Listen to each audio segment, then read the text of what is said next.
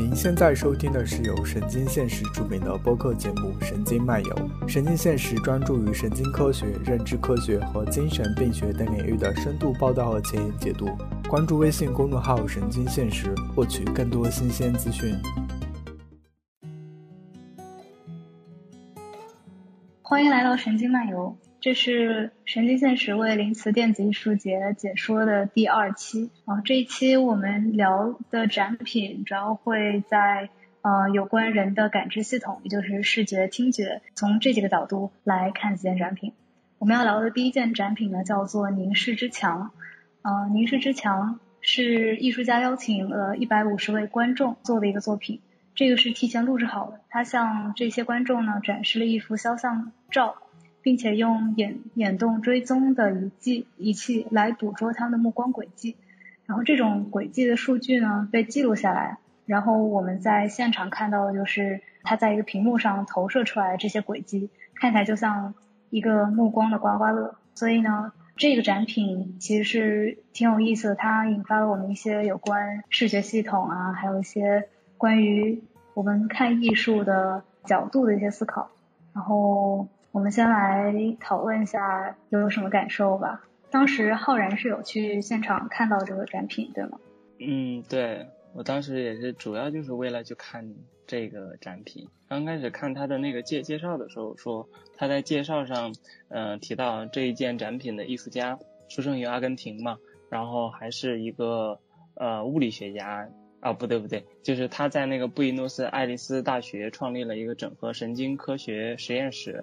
然后并且介介绍说这是一个由物理学家、心理学家、生物学家、工程师、教育学家、语言学家、数学家、艺术家和计算机学家组成的一个跨学科团队。然后当时我看到这个介绍就比较感兴趣嘛，就觉得哇，这样能建成这样一个实验室的艺术家，呃，或者或者说科学家是一个什么样子的？人他会做出什么样子的作品，所以当时就去看，看了之后发现这个展品其实主要就用的一个技术嘛，就是一个眼动追踪这样一个技术。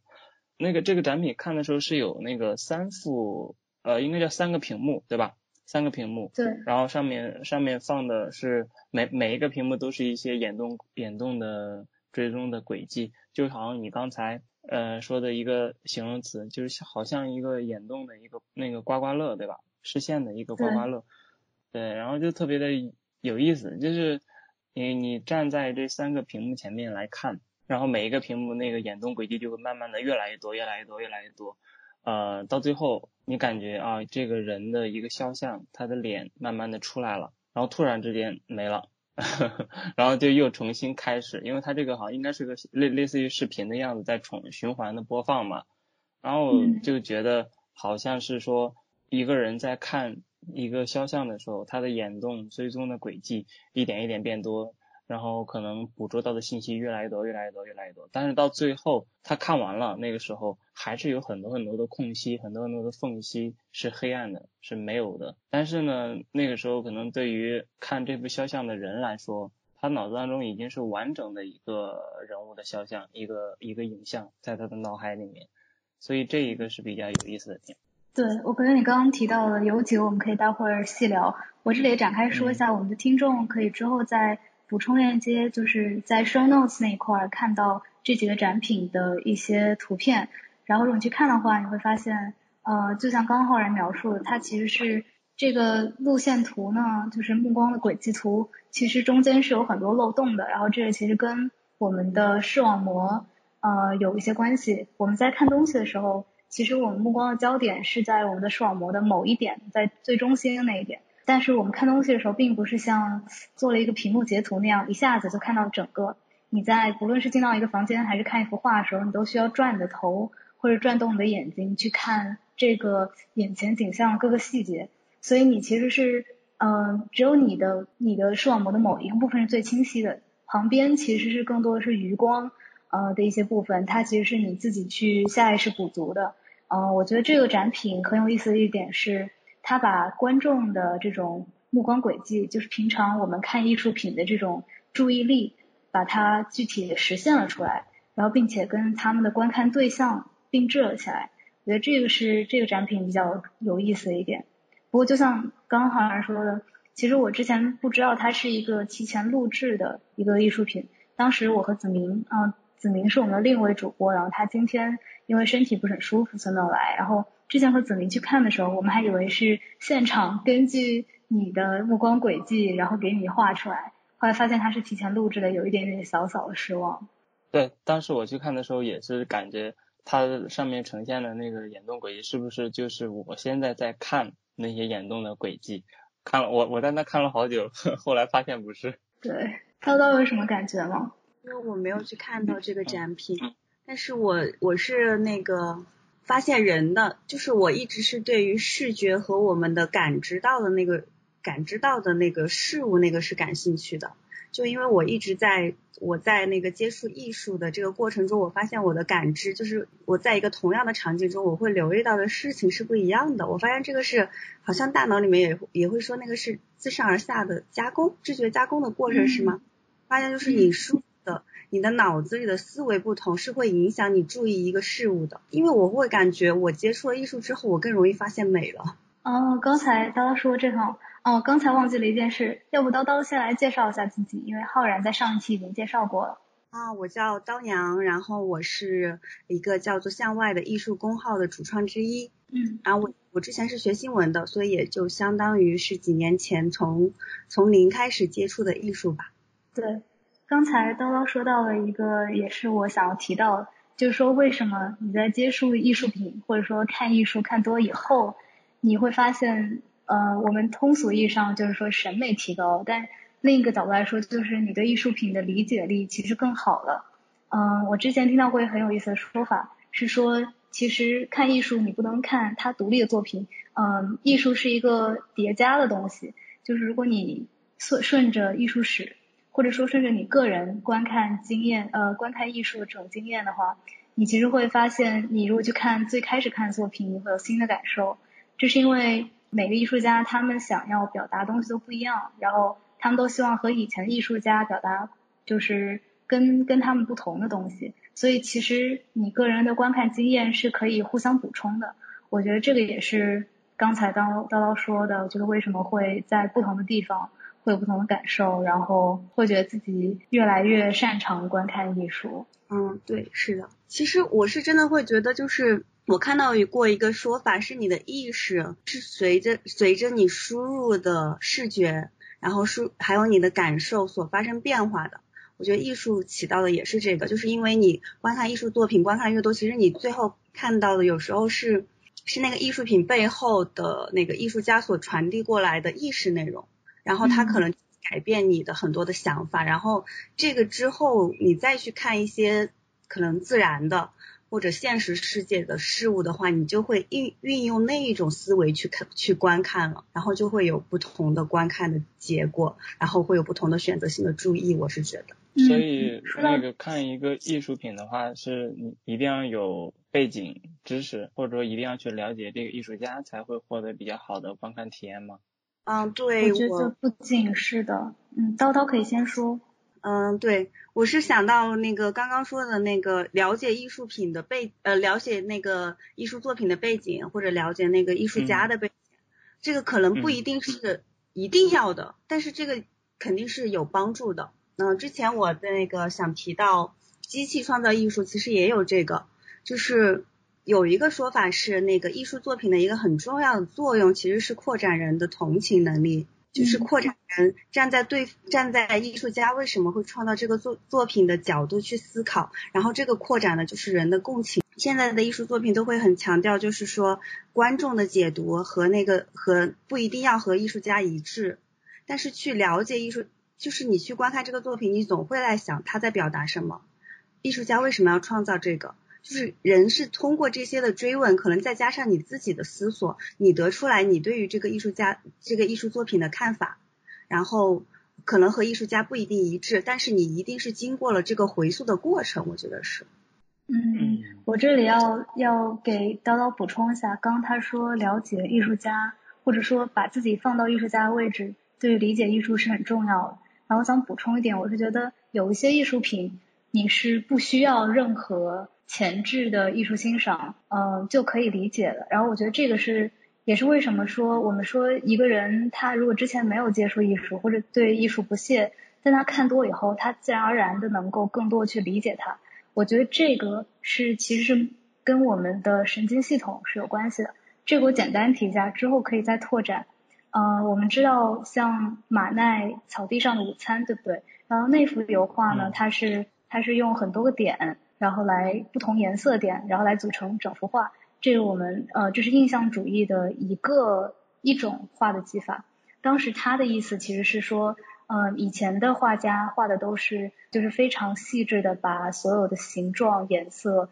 呃物体、人像都把它完全展示出来。但马奈认为这些色彩其实不是在外物的，它其实是在人们的大脑中的，是人们的眼睛把色彩混合起来了。所以他认为，即使我们用的是一个个点，嗯，观看的人也可以自己在眼睛里面把这个色彩混合起来。所以以前的艺术家是用调色盘来混合，然后马奈的想法是我们让观众的眼睛来混合。那后印象派的艺术是像是塞尚那样的，嗯，我不知道大家有没有看过塞尚的一些东西，然后他画的，比如说一些苹果呀，一些静物，其实一点也不写实，他其实画的都是一些大量色块。他很少画非常细的线条，嗯，他一般是用两个颜色之间的这种对比，然后让我们看出来就这有一个线条。其实这个就是某种，呃，我认为是很神经科学家的一种想法，呃，因为我们在现实自然生活中，其实很多东西是没有线的。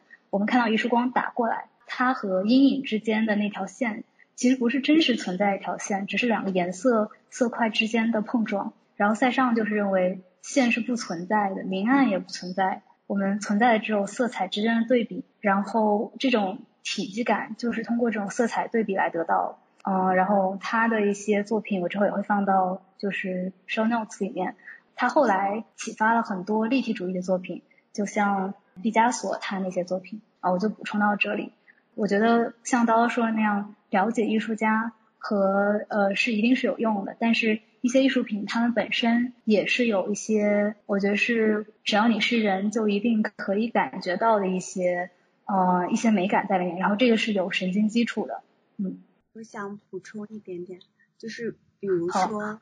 嗯，刚刚的那个塞尚的那些话，我觉得，呃，一方面那个当然是我们，因为我们有共同的身体，然后有共同的神经基础，我们就可以感知到它可能传递出来的一些感觉吧。然后，但是有一个问题是，我会去思，我可能会去思考，就是为什么塞尚会开始这样子画了？就为什么艺术史艺术史到这个时候出现了那个，出现了那个点画派了？我有时候会思考，就是其实这个会不会和当时的科技的影响，就是当时的技术理念的影响也有关系？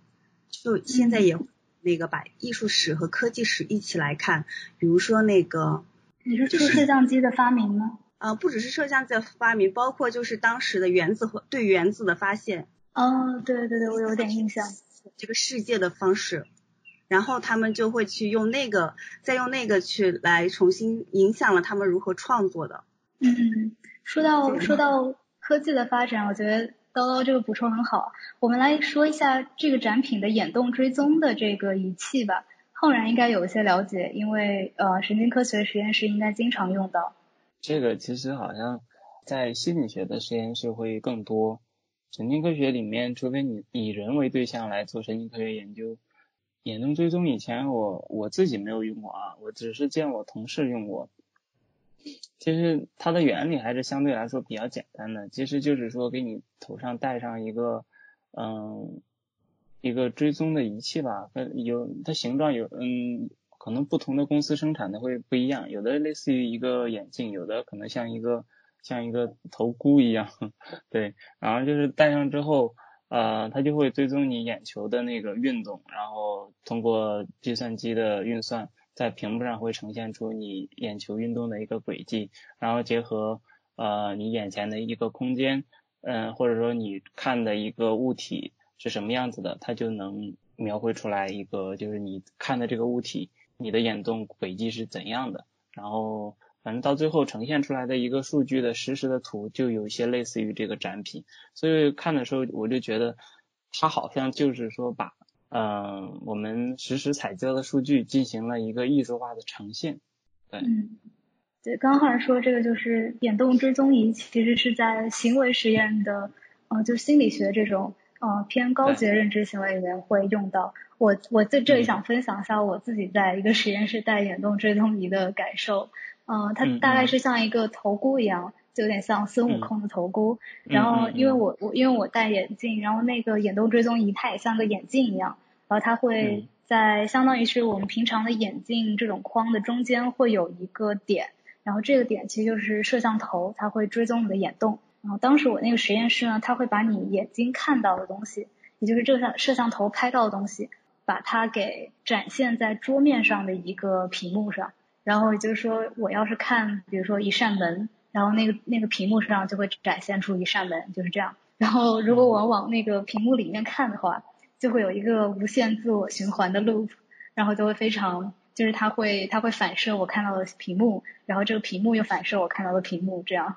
然后还挺晕的。但是总之，眼动追踪仪是一个挺有意思的设备。嗯，那那我来说一个很有意思的一个一个研究吧。呃，但是我现在查不到它的原始的论文发表在哪里了，我只是在一好像是在 BBC 的一个呃纪录片上那个看到的，就是大家都会很很好奇，你比如说那个呃男生看女生，他首先会看女生的什么部位，对吧？然后就有一些那个科学家他就感感兴趣嘛，然后就做一个这样的，其实呃想研究这个课题的话也是很简单，就给他带上一个眼动追踪仪就好了。然后就看他看女生的时候，首先看的是什么部位，然后其实结果大家可能会预料得到，就是会看三三点，你懂吗？对，然后那个呃，但是呢，就是后来他们就在大街上，然后做一些现场的研究，就让那个带上眼动追踪仪的一些被试去街上，给他们随机的采集，就是会让他们在街上走，因为街上会很多人，然后可能会让他们从街头走到街尾。然后通过分析他们走着一条街，他们的眼睛对于异性来说，他们通常都会怎么看？然后后来发现，是的，他们确实会重点看某某一些重点的部位。胸和脸是吗？对，我只是没有说出来。哦，真的是。就是戴着眼动追踪仪的时候，看向外面是什么样的感觉？其实它对视觉不会有影响。只是被被人知道你在看哪，有点有点 让人觉得很 creepy，对。哦，对对，你你一说这个，我还知道有另外一个有一个好像也是在纪录片上，我忘了，反正是有人做了这样一个研究，就就是说，呃，你带了眼动追踪仪，那不就是说，就是我看哪里，然后那个计算机或者说旁边的研究者他就会知道，对吧？他就会知道我在看什么地方，然后那。呃，对于男生来说，那他盯着女生的胸部看，肯定他会不好意思，对不对？然后呢，于是一个研究者就会让那个一个被试去看一个女生什么的，然后这个呃就会发现这个被试呢，他会有意的回避胸部那个部位，或有意的回避那个部位，他就不看那个部位，或或或者是脸，或者是某一些敏感的部位，他会有意的回避。但是只要你你给他足够长的时间，比如说两分钟，比如说一分钟。他有意回避的那些那那些部位，他也会扫很多次，你知道吗？但是他的焦点就不会在那个地方，他会有意的回避。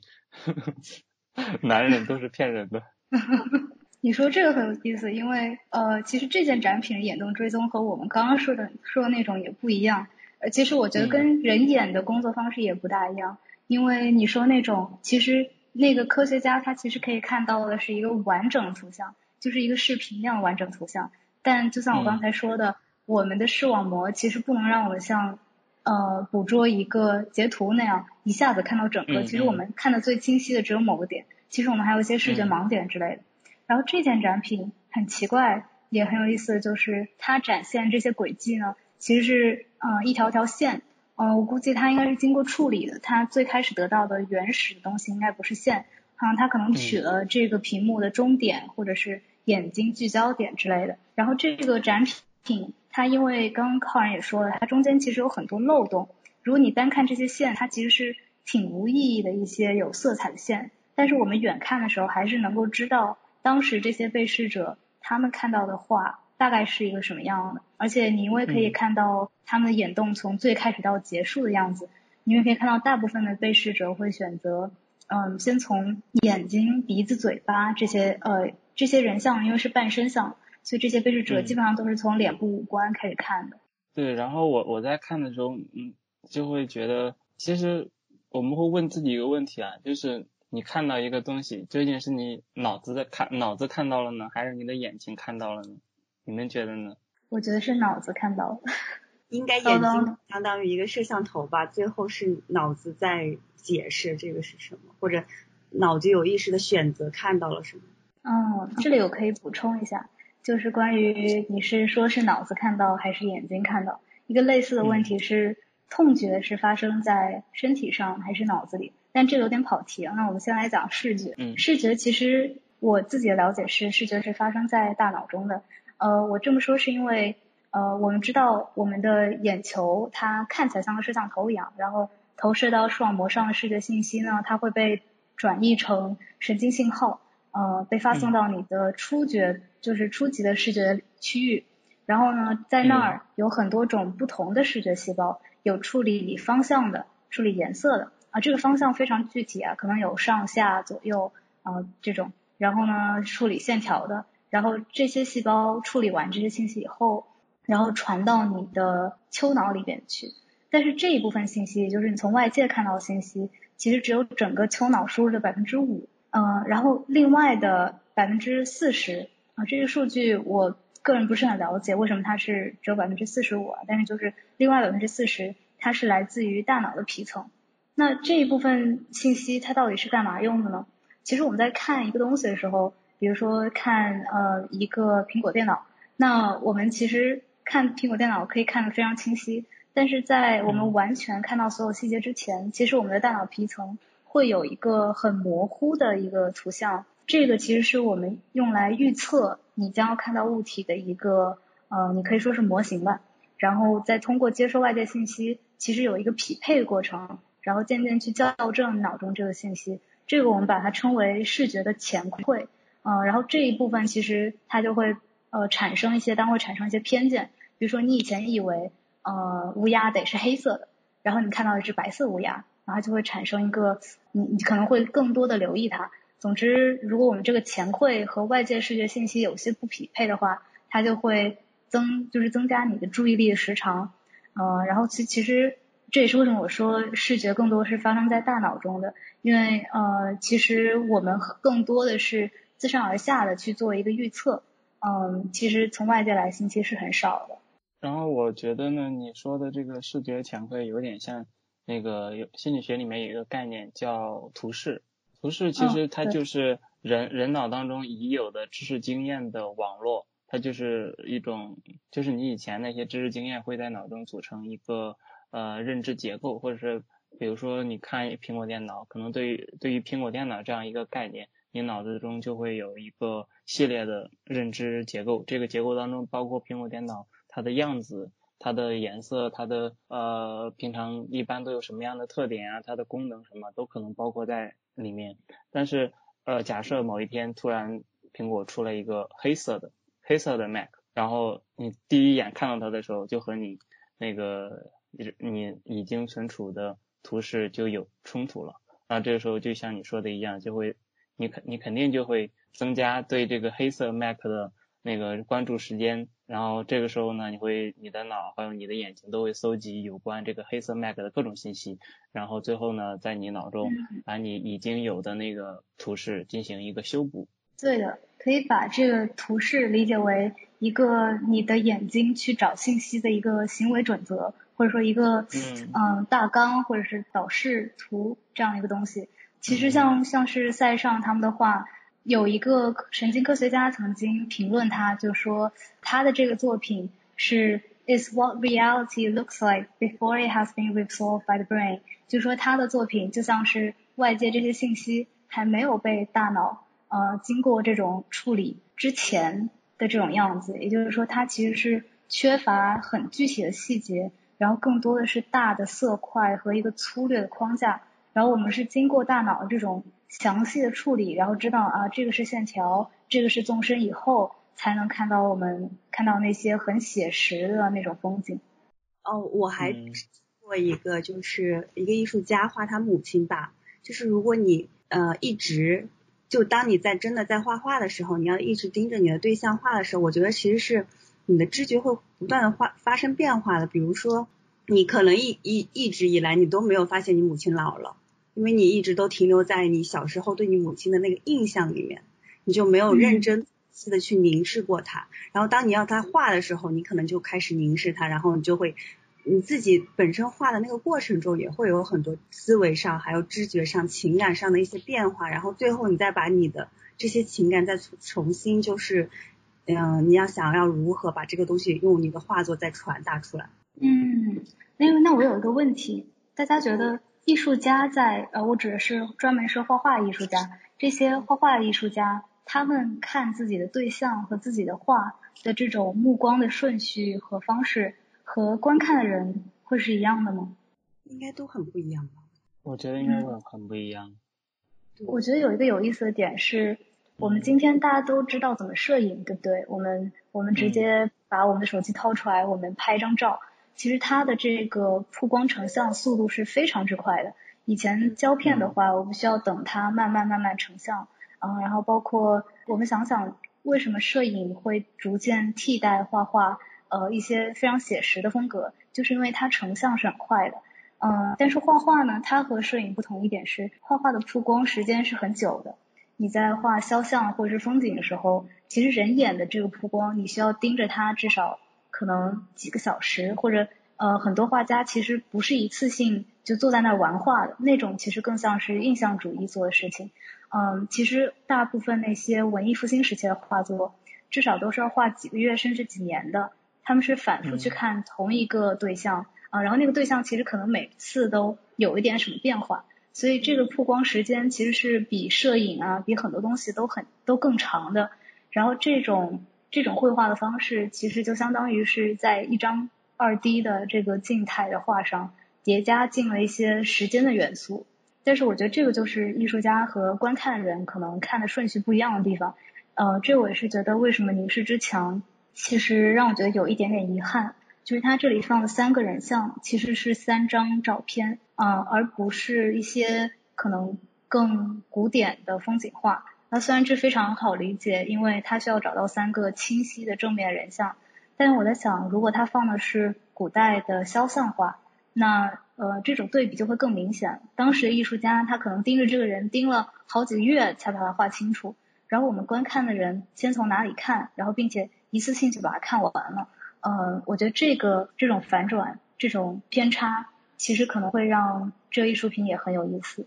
哎，我觉得你这个想法挺好的，但是我在想，就是我们观看油画和我们观看照片可能又不太一样，因为油画就会有很多的笔触，会有很多的细节，而且它可能也会有一些想象的东西。我觉得，因为它有一些模糊的和和那个照片不太一样的，就比如说有可能。觉得他的眼睛里传达出了什么情感，可能你就会盯着他的眼睛一直看，或者蒙娜丽莎，你可能会盯着他的嘴角，或者听着他的整一个的感觉看。我我猜，如果你看油画的时候和你看这照片的那个眼动的追踪又不太一样。哦，对，我想补充一点，前段时间神经现实有一个 Mind Plus 演讲，是深圳大学特聘哲学教授朱瑞讲。他在里面提到了一个非常非常有趣的例子，呃的例子是说，呃蒙娜丽莎微笑这张这张肖像画，呃为什么大家觉得她似笑又不笑？是因为当我们盯着她的眼睛的时候，呃蒙娜丽莎的嘴巴刚好在人的这个视觉区域的一个相对来说不处于中间的位置，也就是说不是最清晰的位置。然后这张肖像画，因为它嘴角呃有一个疑似上扬的这个阴影。所以我们在看他眼睛的时候，会觉得这个阴影就是他在笑的这个标志。但是当我们去仔细看他嘴巴的时候，仔细琢磨的时候，又会发现那些阴影其实不是他在笑，可能只是一些别的阴影。但是他的嘴巴实际上就是正常的抿着。然后他说，朱瑞就说这个其实是为什么呃一些油画嗯或者一些古画，我们在看不同的位置的时候会有不同的感受，然后并且我们能够达到移步换景的效果。其实这个就是跟人的目光，跟我们的呃这种感知是很有关系的，嗯。所以他的那个眼动追踪，可能就是在眼角和那眼睛和嘴角那里不断的来回看。对，也有可能是在某一个地方发呆什么的。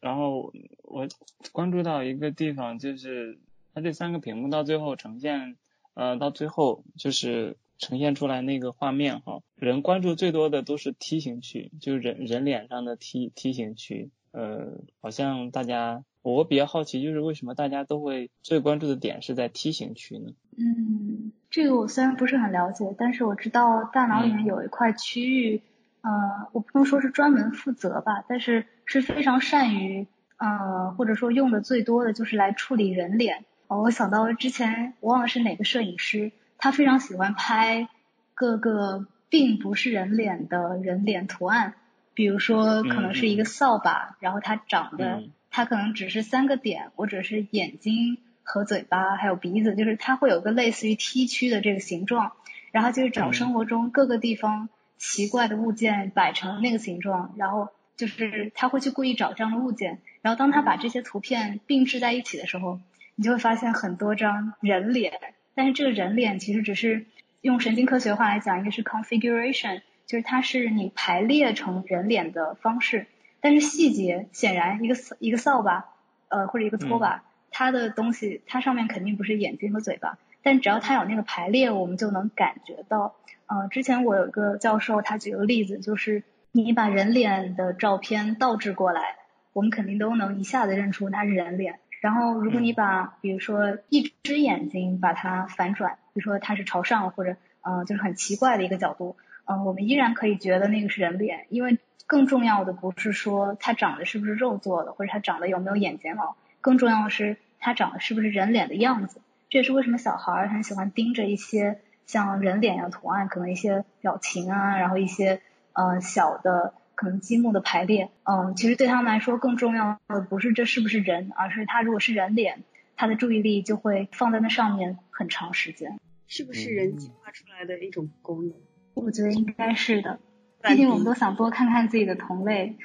对，我觉得可能是。通过眼神，还有通过面部肌肉，可能能够传达出很多，至少这个人是敌是友的很多的很多的情绪。我觉得是的。对我们人肯定是在进化当中，要对于人脸或者是同类看的时候，有的应该会有一个视觉上的异化吧，就是更容易处理有关人脸或者是这样的一些视觉信息。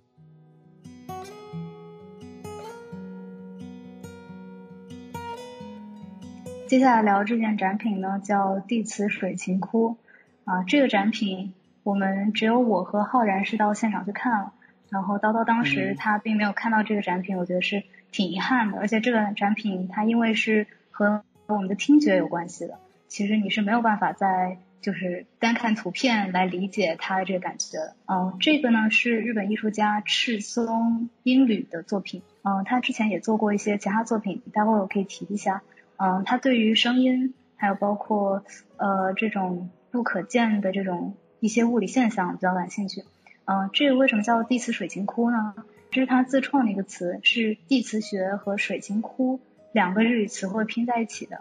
它主要运用的这个就是用一些透明的呃这个玻璃杯和不同水位的水，以及里面放了一些呃被磁化的小针。嗯，他他用些他用这些装置，嗯，摆成一个可以说是水琴阵吧。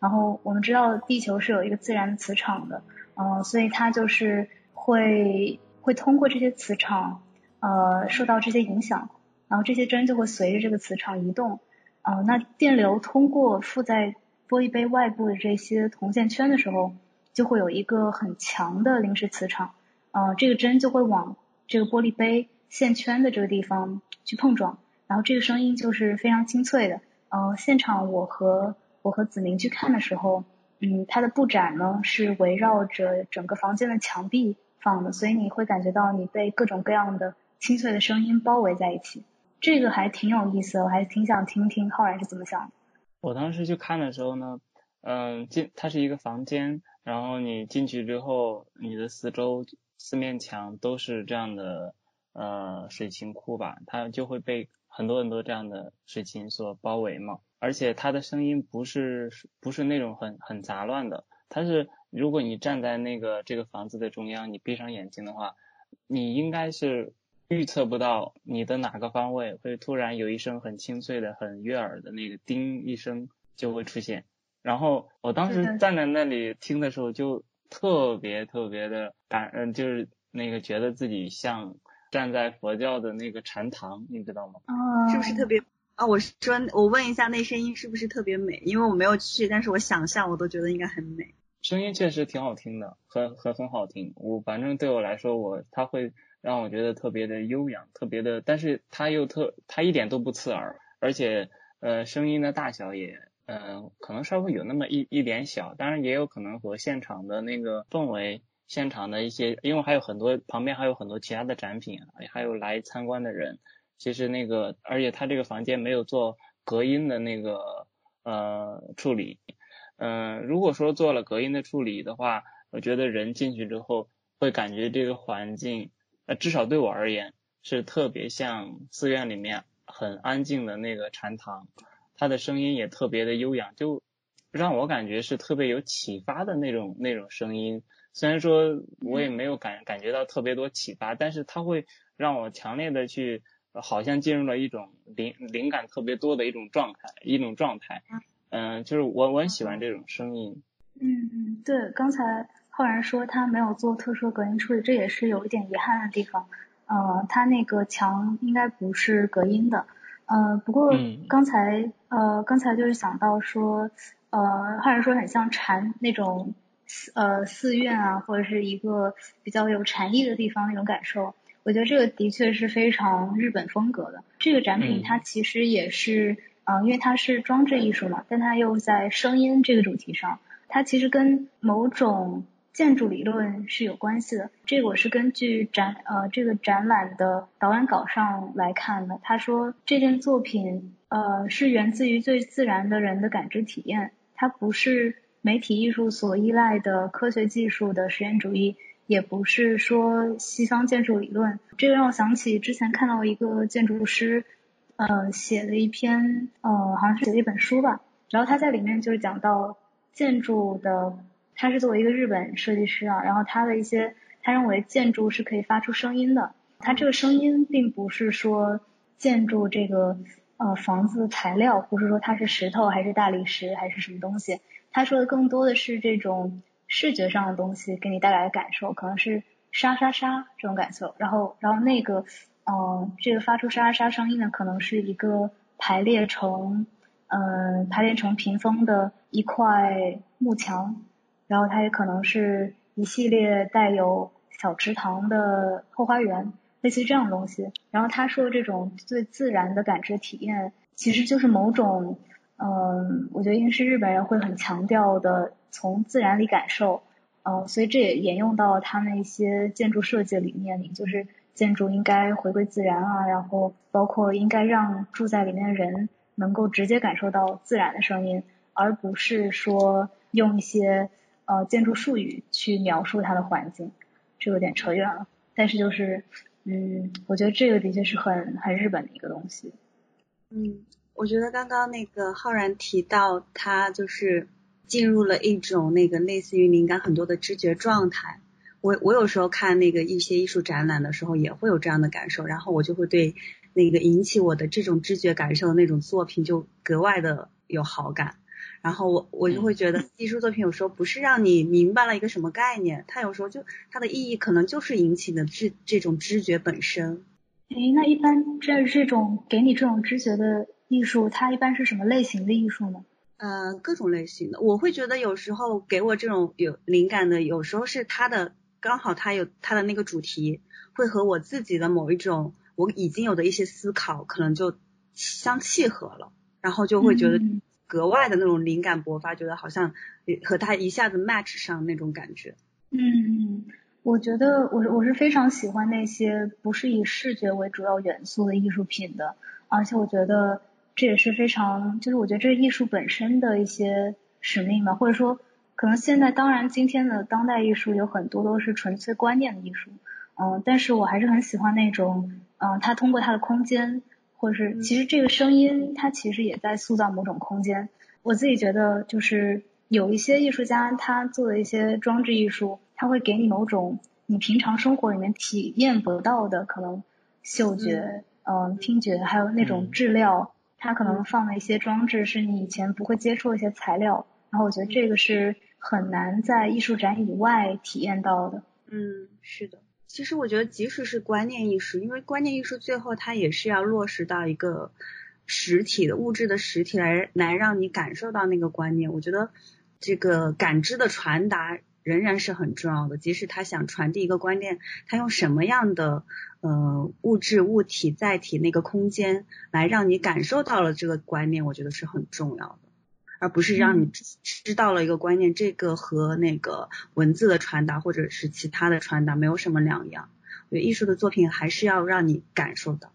对，而且有个很妙一点就是，就像刚才浩然说的，因为他现场可能会有一些嘈杂，你为了听清楚他的声音。你其实进入那个房间就会不自觉的，就是不说话或者是放低声音，它其实已经自然的让你安静下来。它其实这样通过这种方式，反而让你得到了一个相对比较好的观展体验。另一个我想提的点是，它用它用的是地磁学，啊，也就是说磁场的这个磁线，嗯，如果我们学过初中或者高中地理，我忘了是初中还是高中，但总之就是学到地磁学，啊，或者说学到磁场的时候。呃，我们都会说，磁线并不是一个真正存在的东西，它就像赤道一样，它可能是只是具有某种性质，但它是人为规定的一个范围。那磁线它肯定是不可见的、不可摸的，你也不可能听到。这个展品的妙处就在于，它是把一个根本没有形体的东西，呃，把它转化为一个你能具体感知的东西。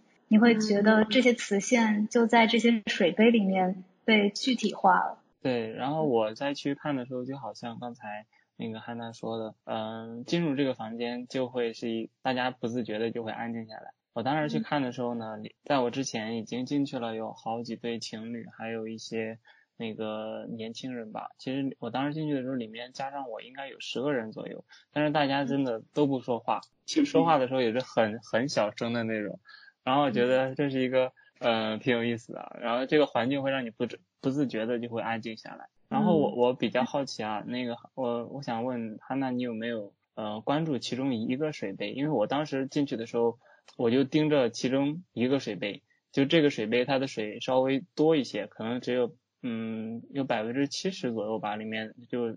装了百分之七十的水。然后旁边呢还有一个水杯，它差不多是百分之三十，就是两个呃杯子会很不一样。我就一直盯着这这这两个杯子，我就想知道他们两个发出的声音是不是有很不一样，但是到最后我没我没盯到。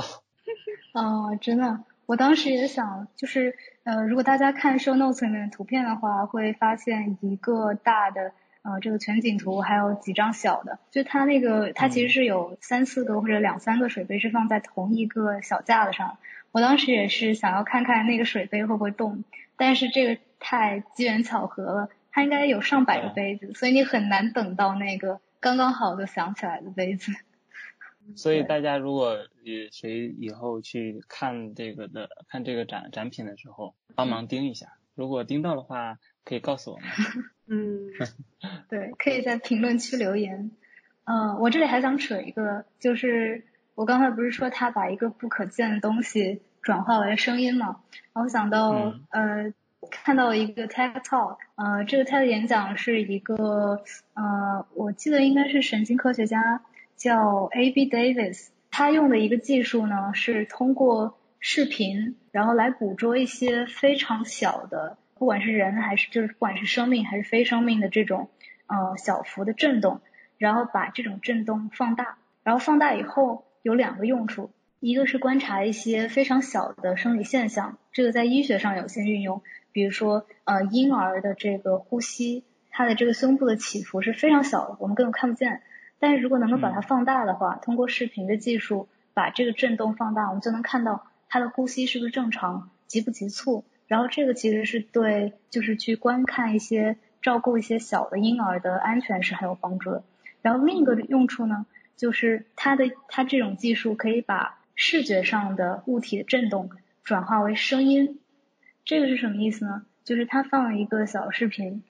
大概是在一个小房间里面，他放了一盆绿植，呃，应该是某种大型的呃叶子类的植物，然后他放一段在那个房间里放音乐，然后这个时候他把他这个摄像头对准了那个植物，嗯，我们知道非生命的物体呃，尤其是像叶子这种非常就是非常薄的，不好意思说错，这种生命物体，它叶子这种非常薄的东西，它碰到声音肯定是会有震动的，嗯，但是人眼当然是观察不到那种震动，但是这个视频技术可以帮助科学家把这个震动放大，它就能反向解码出放的这段音乐是什么，但是它肯定不是完全就是那一段声音的那种质地，但是你基本上已经可以听出调子，你可以听出它。大概放的是哪个曲子？它是一首钢琴曲，然后这个就让我觉得非常，一方面觉得很神奇，另外一方面觉得有点可怕。我们今天如果想要进行一场私密的谈话，我们可以想，可能想要关上门，然后找一个隔音的房间，然后把它说完。但是这个如果用用用到某种间谍技术的话，我们只要通过这个摄像头，然后随便锁定到某一个呃，据那个科学家说，你的手机的震动，他也可以看察呃，也可以看到。所以他如果把那个摄像头对准你的手机，他即使没有听到我在说什么，他也能大概解码出你的声音的这个音高的高低了。这个已经可以解码出来了。如果有一天他能够把整个声音都还原出来，那真是非常恐怖的。这个是我想提的一个例子。啊，好吧。如如果这种技术在附着于大街小巷的摄像头的话，嗯，哎，好吧。嗯，然后我之后也会在 show notes 里面放上这个艺术家的作品网站的一个 YouTube 链接，这个链接是链接到他记录的一些，就是这个地磁水晶窟的一些声音和图像，呃，大家可以稍微听一下，感受一下这个声音是什么样的。然后他在其他国家也有布过类似的展，哦，但是布展方式不是很一样。我想听听叨叨的想法。嗯，他在一些地方呢是摆在桌子上，就是很密集的摆在那儿。还有一些地方呢是摆在地上，因为在深圳它是摆在了墙上的，但是还有还有是在呃在东京还是哪里，它是摆在了这种日本传统的木席子，是不是木席子？就是这种木呃木质的地板上，对，然后它摆成是环状的，然后还有一些地方呢，它是摆在各种各样奇怪的地方，总之就是它是鼓励你去走走停停的这种，但总之就是它布展方式还挺不一样的。想知道叨叨有没有觉得这种展陈方式，就是呃会对我们的体验有什么不一样吗？我觉得他应该是嗯根据他所合作的场地，然后临时的调整吧。因为那个你一旦他可能先确定了场地，然后他再确定要怎么样的布置，然后这样的布置，我觉得不同的空间是会给人不同的感受的。比如说那种榻榻米式的那种日很日本的那种建筑，可能就会给人一种。回到了以前的日本的那种很宁静或者很平静的感觉，然后我看你的你给的那个照片，它还有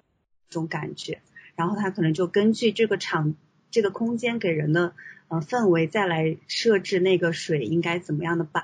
然后在那个。这个声音可能在一个很宁静的环境里面，你会给可能给你一种就那个赏心悦目的感觉。但是那个很宁静的声音出现在一个很混乱的空间里面，可能那种对比感也会给你不一样的感觉。嗯，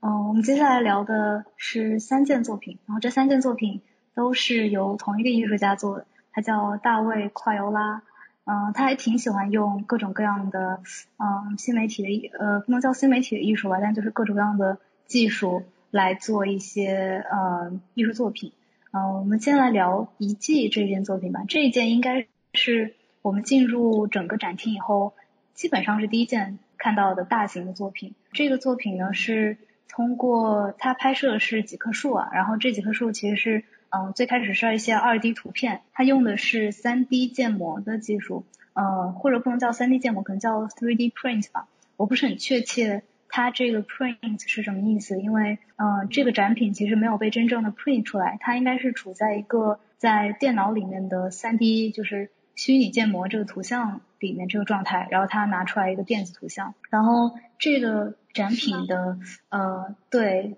它不是一个具体的装置。我看那个资料上说是输出到大画幅的收藏级相纸上。哦，对，它是印出来了，对，但它不是一个。就是不是一个三 D 的物件，它是一个二，还是一个二 D 的大画幅照片，对，嗯，然后它具体呢是放在两个很大的，呃，应该是有一层楼高的这个电子屏上，嗯，然后它是看起来有点像，就乍一看有点像是被雪覆盖的这种光秃秃的树枝和草地，看起来是纯白色，然后走近看的话。你会发现它其实就是 3D print 做的，啊，因为它很多细节是缺失的，它整个展品是浑然白色，几乎没有没有细节，然后并且有很多黑色的这种空洞，应该是那些 3D print 技术目前还不能捕捉的这些可能是背景的一些细节，所以它几乎就是被抹除了。我之前在上海也有看到过这件作品，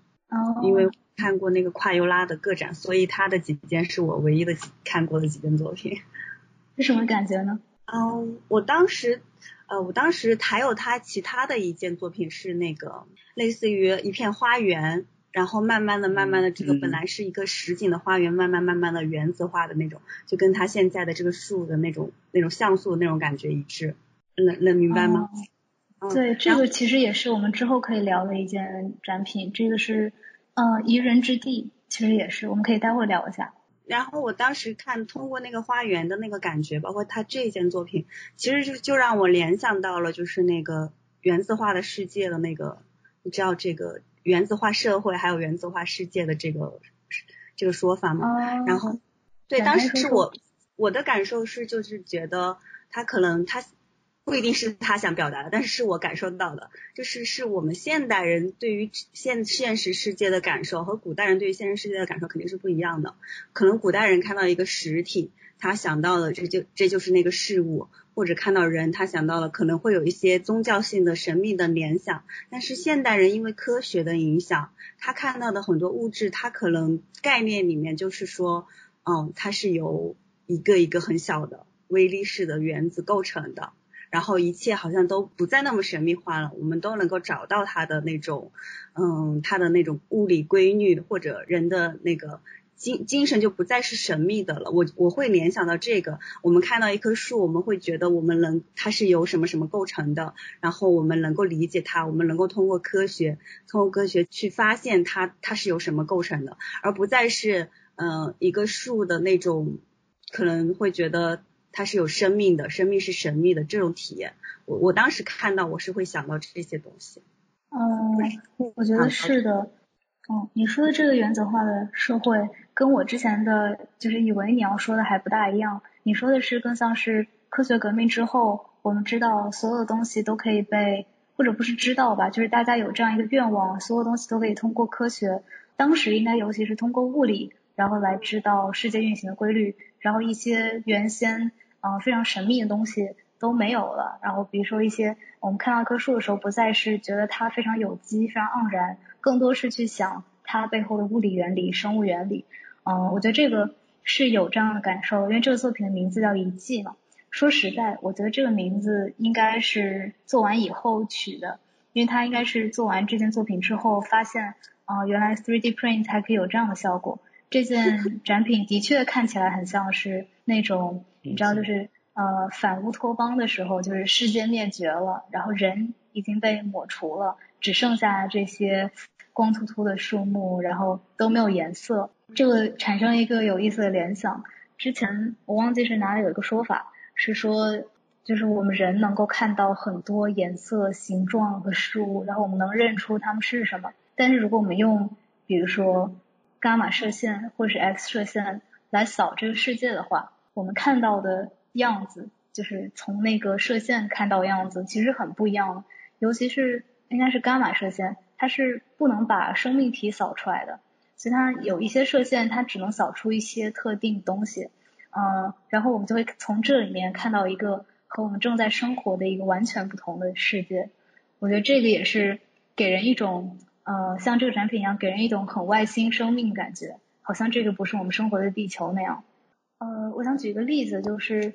去年二零一九年，不敢相信已经是去年，二零一九年的中国当代摄影新锐展里面，哦，有一个有一个参与者，有一个中奖啊，不能叫中奖，一个获奖的人，池磊，这个摄影师他做的这个展品叫《此刻星辰不同往日》，其实和快欧拉用的这个技术是一样的。根据池磊的说法，他说是他在淘宝上尽可能搜集到北京核心区的航拍素材，然后对这些呃画面进行逆向操作。他说这个逆向操作其实应该是通过二 D 的照片或者是视频，变成某个 3D 物件的这种操作。然后他说用的这个软件或者是技术叫 Smart 3D，嗯，他说所有的图像都会倒退一步，并且高空俯视的这种二维画面会拔地而起。它指的是这些建筑、这些高楼大厦会拔地而起。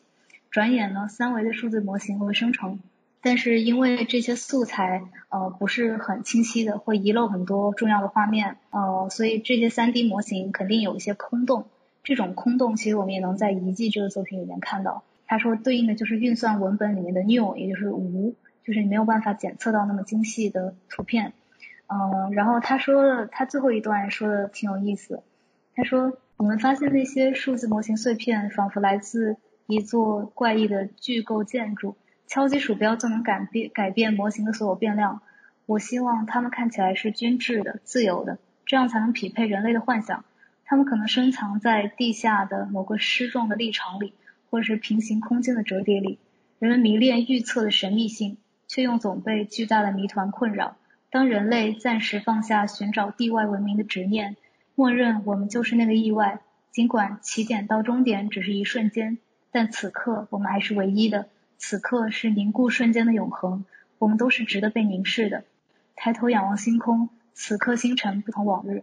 其实他这个说法就是非常，应该是他我我觉得他应该是学物理的。呃，如果如果大家知道就是爱因斯坦的相对论的话，就知道其实有一个说法是宇宙的起点和终点最终是会被一切会回回归到最开始那个样子，会塌缩。呃，塌缩成最开始那个样子。他这里说，人类放下寻找地外文明的执念，其实就是说，呃，很有可能人类是整个宇宙中最孤独的那个存在。呃，然后这个遗迹不是别人，其实就是地球本身。他是做了一个这样一个幻想，我觉得这个也非常硬核，呃，非常适合作为一个补充的展品来和遗迹搭配查看。你们说的我特别有兴趣去看一下这个。你们当时看到那个作品的感受是什么呀？就是一季的作品的感受，浩然。我是觉得，因为它是你你进这个展览看到的第一件，而且它特别大，你知道吗？就是我当时是有一有有一点感觉到震撼的，因为主要还是因为它比较大。但是我看到之后，觉得它让我想到那个《权力的游戏》里面那个呃塞外之地。对，那个长城之外，就是感觉像那些总是终年被积雪覆盖的那那里的树，那里的草原就是这个样子的。是，它会让我想起那个《权力的游戏》嘛？我会觉得好像《权力的游戏》的世界，如果说通过这样一个展品，我们假设《权力的游戏》那个世界如果是一个真实的世界，通过这件展品和我们现实的世界如果连接在一起的话，可能。这个遗迹，再再取一个遗迹这样的名字，就显得很有意思了。嗯嗯，但是它能打印出来就更好。对对。这让我想到，就是好像艺术作品，我们从艺术作品看到什么很有意思的，也是跟我们已经有的那些经验，已经有的一些视觉经验，会很有很有关系。我当时看这件作品的时候，我是啊，先是离它比较远，有一两米的距离，然后看它。嗯，是有一种就是稍微有有些震撼的感觉吧。然后，但是呢，我又走到离它很近，就快要贴上，然后往抬头向上看，然后我就感觉到这不是一个树了，我就感觉到它是一个通向呃，好像这个他们这个白色的像一个柱子一样。就就好像一一就会一直向向上延伸，一直向上延伸，而我不知道它最终会延伸到哪里，就会有有一种这样的感觉，就是你呃换一个角度去看，就不一样的感觉。嗯，这个展品其实有点让我想到，嗯，因为这件展品它其实抹去了所有的颜色嘛，然后我当时也是凑进去看了一眼，嗯，它上面的细节其实都是像刚才叨叨说的。都是一个个很小的点，其实叨叨没有在现场看，但他这点说对了。他其实现场每一个像素点都是一个三 D 的球形，非常之小。嗯。然后你近距离看的时候，就会觉得好像一下就会散掉一样。然后这其实我觉得是瓦解了某种，它首先是瓦解了颜色，然后是瓦解了形状。它其实并没有一个连续的形状。这个三 D 的球，你可以把它看成有点像马奈的那幅画。马奈用的是二 D 的。二 D 的小圆点，然后来解构某种呃我们通常以为的颜色和形状，但是这件展品是用一个 3D 的方式，嗯，虽然说它借用了技术的这种方便吧，但是它也是某种对我们视觉信息的解构。我们只能看到它的形状，虽然我们能认出来它是树，但是如果它拍摄的不是树，而是别的东西，可能看起来会更难更难认出来吧，看起来更像是不在我们认知范围的东西。如果拍摄的是人，嗯，我也很好奇那会是什么样。我当时很很很想知道，如果用他这种手法把《权力的游戏》里面的选一个镜头出来，让他做一些这样的处理，会是什么样子？嗯，我觉得是这样。他为了形成这个三 D 的这个模型，他必须要有多个角度的照片，并不是随随便便一张截图就可以了，可能得要让这些演员站在那儿，然后所有的角度给他们来一张照片，才能组成一个相相对来说像样的展品。我们接下来可以聊一下啊，这个艺术家另外的两件作品啊，真的非常高产。另外两件，一件叫《宜人之地》，还有一件叫《普鲁托和普罗舍宾娜》。宜人之地呢是，宜人之地其实是一个连续的视频，这个视频呢是树的，就是对静物、对树的动态的这种视频的捕捉，然后它是视频的前百分之十，可能是你真实的一个啊一群树在在风中摇曳的的这个影像，然后之后它就会转化为这个人工智能画画的这个样子，呃，这个画呢是指是。比如说，这个树叶从一个点摆到另一点，啊，它会逐渐，你会看到它仿佛有某种笔触一样，啊，这个其实就是人工智能在学习过程中，呃，去模仿这个树移动的形态，然后相当于是，呃，应该是描摹了这个树叶移动的轨迹吧，呃，所以它整体看起来还挺还挺好看的。叨叨当时是不是看过这个展品？可以复述一下吗？当时好像没有这个展品。是另外一件叫做花园的，好像是。哦，但应该是类似的。那个是那个还是就是花园的那种元素画，但是我没有没有看过这个，就是你刚刚说的它的那个移动的那种感觉，所以我我不太知道。哦，我补充一下，他说的是，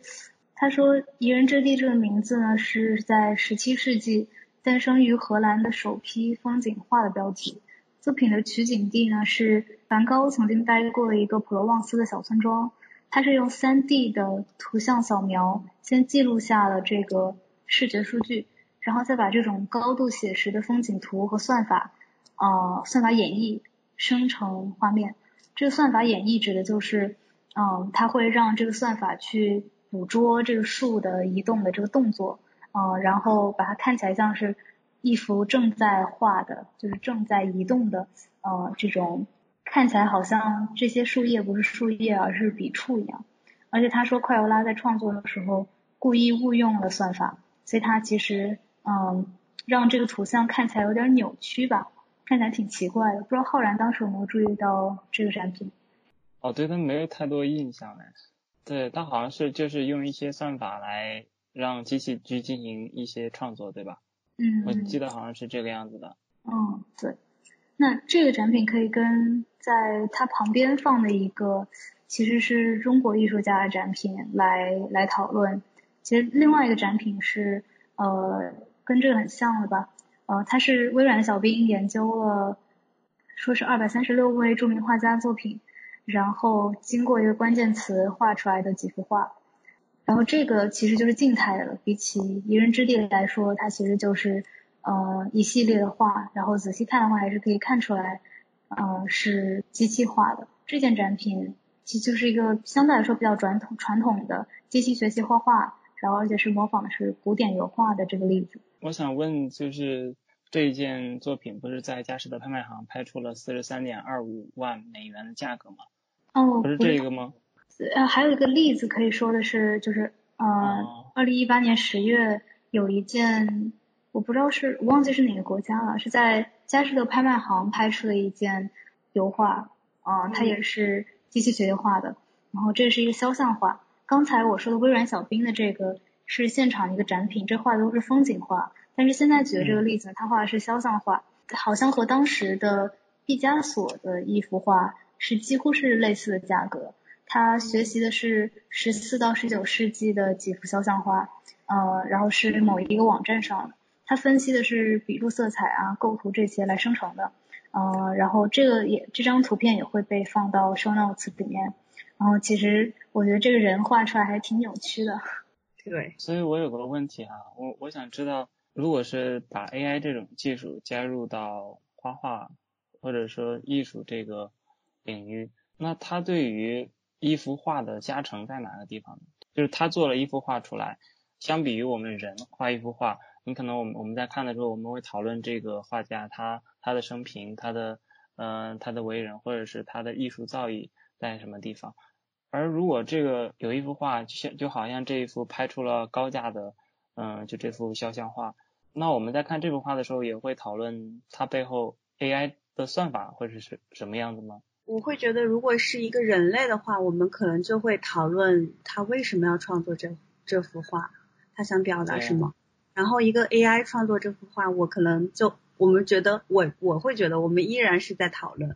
这个 AI 是谁设计的，他为什么要创造这样的 AI，然后他为什么要让 AI 来画这些画，然后他为什么可以拍出这么高的价格。所以我会觉得，我会觉，其实艺术艺术圈也有讨论过，就是这个做法。这这幅画到底算 AI 画的，还是 AI 作为一个工具，还是依然是背后设计那个 AI 的程序员或者艺术家的作品？嗯，是的，我觉得这个是很关键一个问题。之前我看到过另外一个艺术品，好像我们上一期是不是聊到过？就是说有一个艺术家，他也是用电脑的算法，他生成了一个雕塑，然后之后呢，他生成那个 3D 雕塑的模型，他把它打印出来，打印用的材料呢？就是这个艺术家所用的电脑融成的那个呃这一堆金属材料，然后他相当于是通过这种方式毁掉电脑以及他用的算法，来保证这个作品的唯一性。嗯，这里就涉及到，就说那这样的一件作品，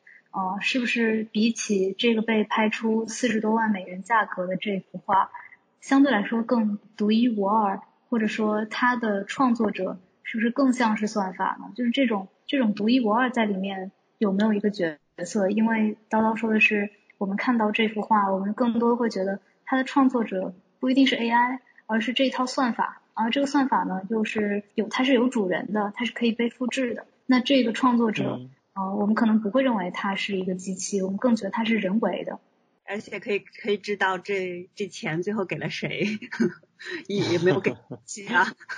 对，刚我刚才回溯了一下，这是法国的一个团队做的，就是在佳士得拍卖行拍出拍出天价的这个画作。嗯，但是大家买这幅画，应该是因为它是第一个里程碑式的一幅画作了，并不是因为它真的有多好看。嗯，然后这幅画它用的这个技术，这个团队应该也是还在一直开发的。他们当时接受了一个采访，嗯，大概是说，呃，我他们不认为。这个作品是要在跟人的艺术品直接做对抗。他认为艺术，他认为机器生出来的作品有它自己的用处，然后这种用处可能是在于为一个嗯实地的一个，比如说商业场景，或者是为某一个客户的需求去用它这套算法，针对一些特定的素材和要求去生成了这个作品。它可能更像是一个。服务类的东西，它不一定会给我们很好的审美的愉悦。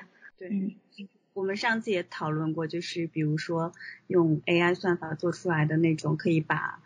照片然后油画画风格化的这种，它最后做出来那个东西是算一种设计品还是一种艺术品？我个人会觉得那个应该还是更多的只是一种设计品而已。那如果说我们有这有这样一幅画。嗯，把这幅画摆在你面前让你看，但是不告诉你这个是 AI 画的还是一个人画的。那人现在能够通过自己的判断去区分出来这幅画是 AI 还是人画的吗？这个感觉有点像艺术艺术的图灵测试啊。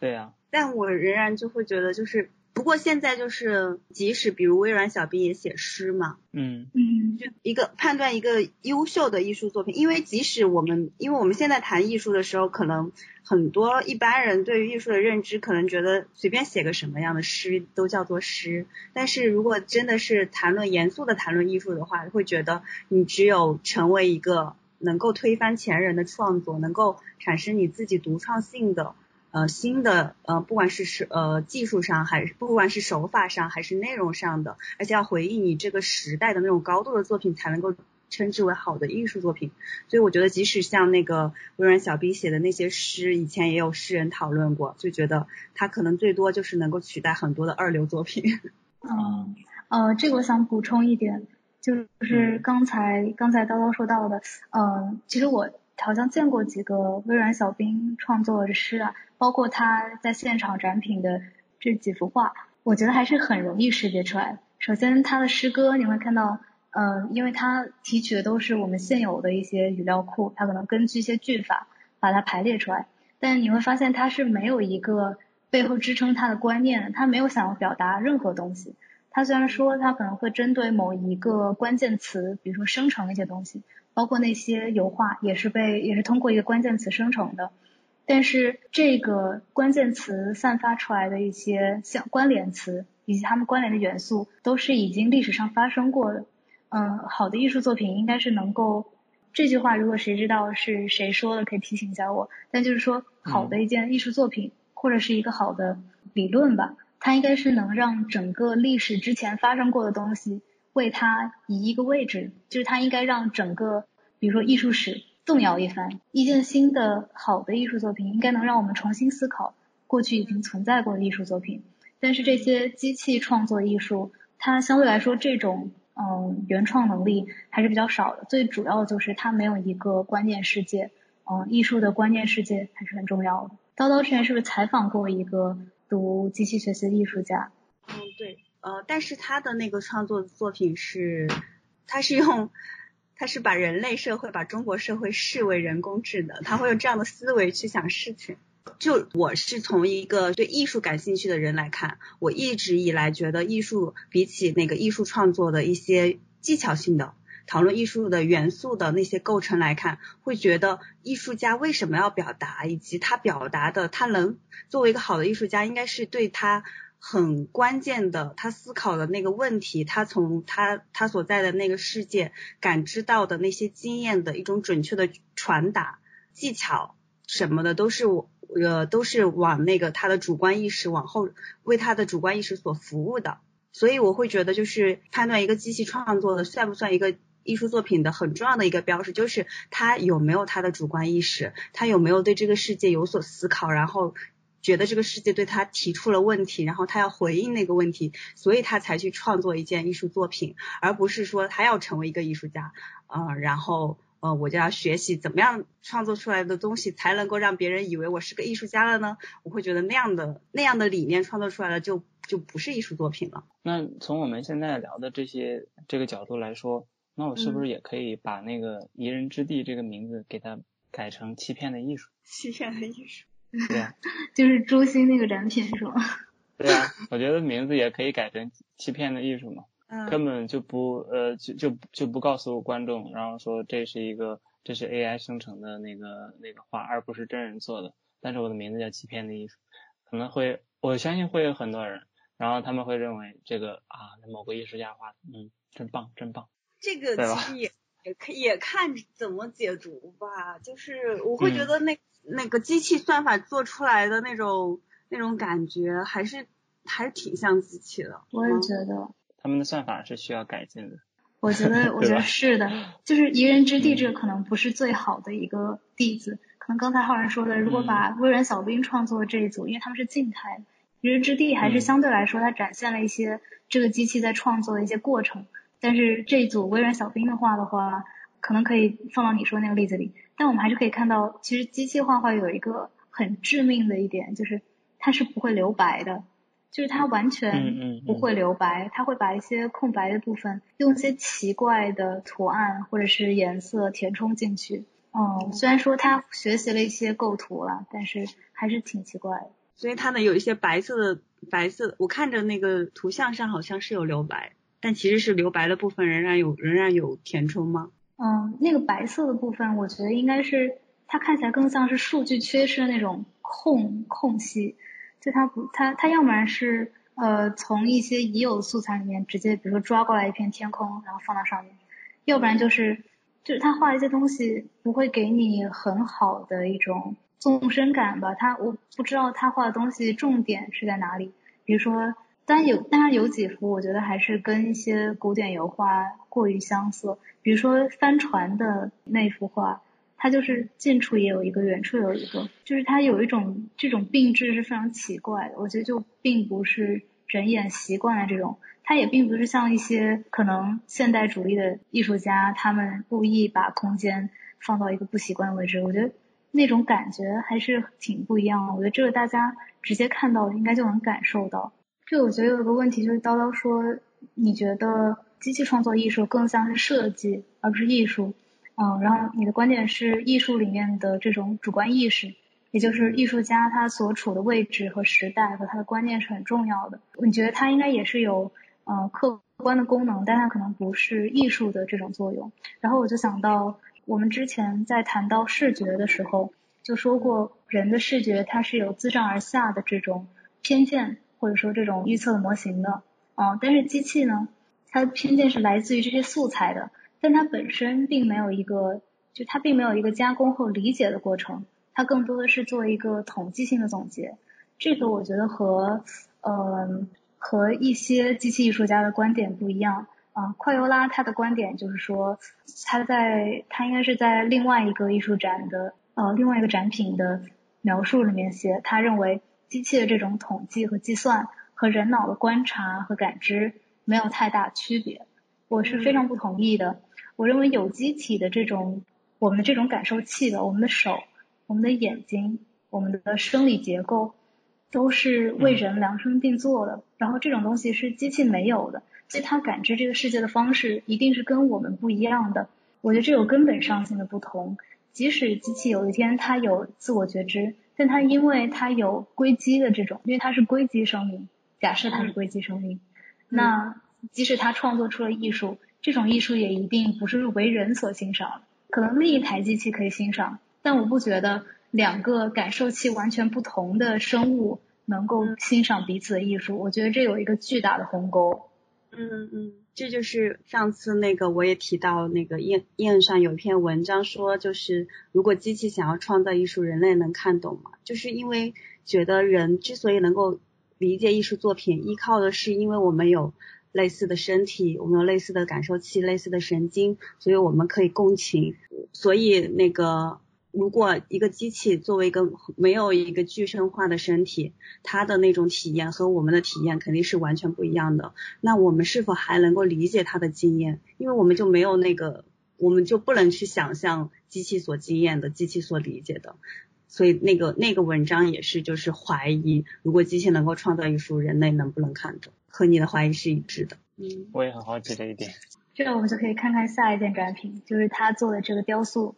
叫普鲁托和普罗舍宾娜，然后这个其实是文艺复兴时期，就大家都知道大卫那个雕像吧，就是那个呃非常有名的雕像，那个是呃意大利雕塑家贝蒂尼的雕塑，呃然后他的另一件展品就是今天就是奥拉的呃算法在模仿这个展品，呃在模仿这个雕塑，叫做被劫持的普罗舍宾娜，这个雕塑我会放我会放它。最开始雕塑就是它原件的这个图片，以及快尤拉创作的这个图片。然后我们可以看到，其实快尤拉创作的这个呃只是非常小的局部，它其实只呃只模仿了这个女孩，就这里面有两个角色，一个是一个男人，另外一个是个女孩，它只有女孩这个部分，而且相当残缺的。然后我们能从图片上也可以看出，它的质地也非常不一样。这个原件它用的是大理石，然后这里有个特写。这个雕塑描述的故事呢，是冥王强掳少女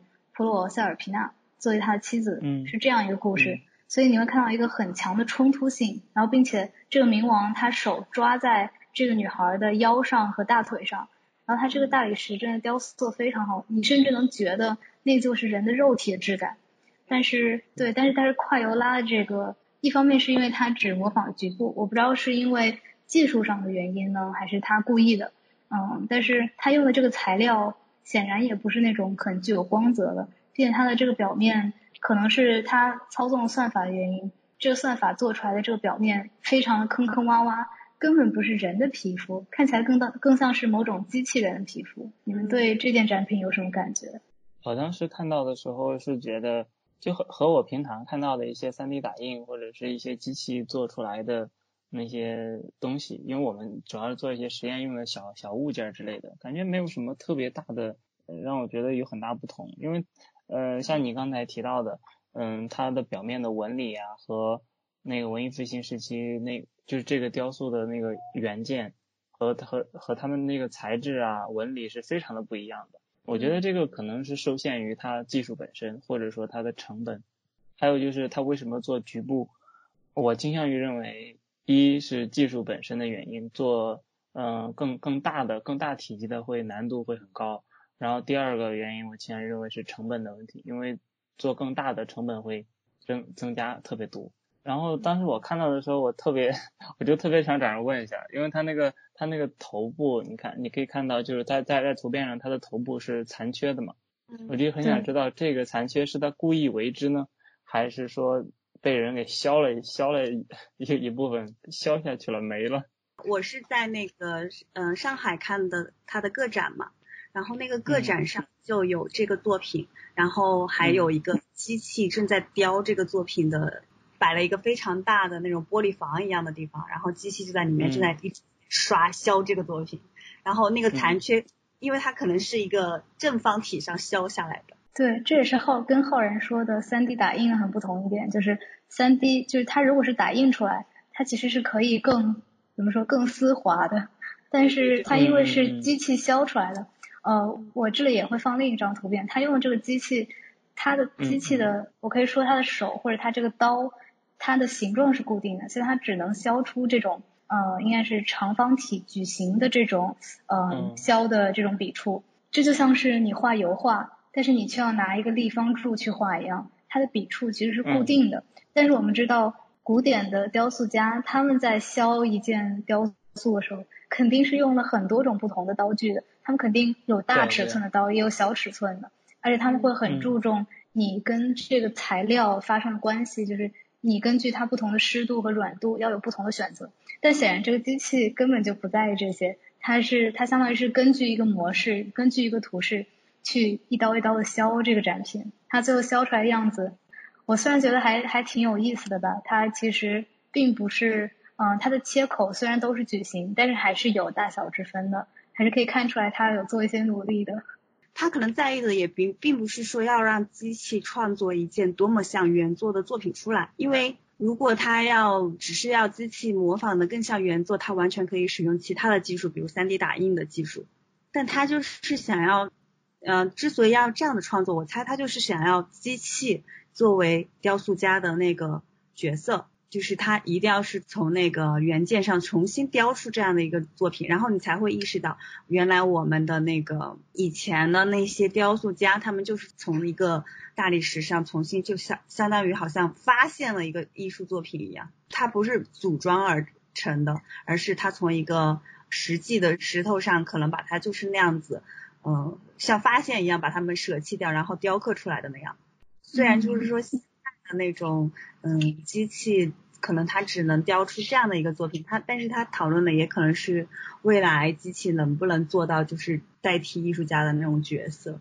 我猜的哈。嗯，我比较同意叨叨刚一个一个观点是说，这个艺术家是可以说故意让就是这个算法或者说这个机器只描摹出这一个残缺的部分，并且可能说当然也有技术的局限，但我觉得这种不完美。或者说，这种让人觉得一看这就不是人雕刻的这种效果，可能正是夸尤拉想要的。我我之前翻看过他的一些访谈，嗯，然后他说他的作品里面有一个大的主题，就是他的作品是一个 meta process。这是什么意思呢？他说他的作品是 the representation of a system of representation。他这里用到两个 representation。我们知道画家在画一幅画的时候，这幅画就是他画的对象的 representation，就是这幅画的一个呃怎么说一个再呈现，呃一个表征。嗯。但是他的这三个作品，遗迹、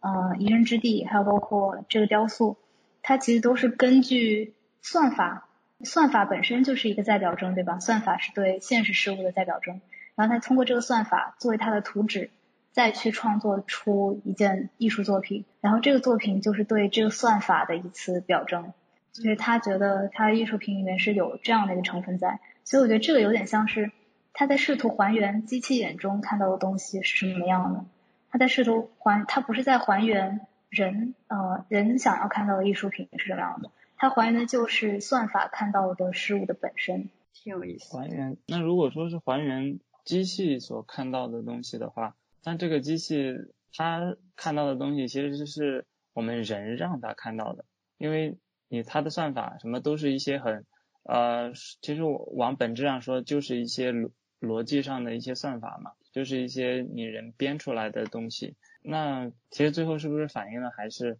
这个其实是大卫夸尤拉想让我们看到的？不一定是他想让我们看到，但是我们可以看到，就的确是。包括之后可能会继续聊的那个花叶病毒那件作品，它其实也展现了在机器学习中很多素材必须得人工来挑选。那这些我们我们让机器创作艺术的时候，一定是有人的意图在里面干预的。我们不可能不给它提供任何素材啊。当然，人的经验里面有很多我们找的素材，但这些大部分都是我们自己主动去探索和理解的。但机器总是被喂食的，他们总是被喂了很多很多的素材。然后我们给他一个方向，说这个关键词是，比如说热情，然后让他去创作类似的作品，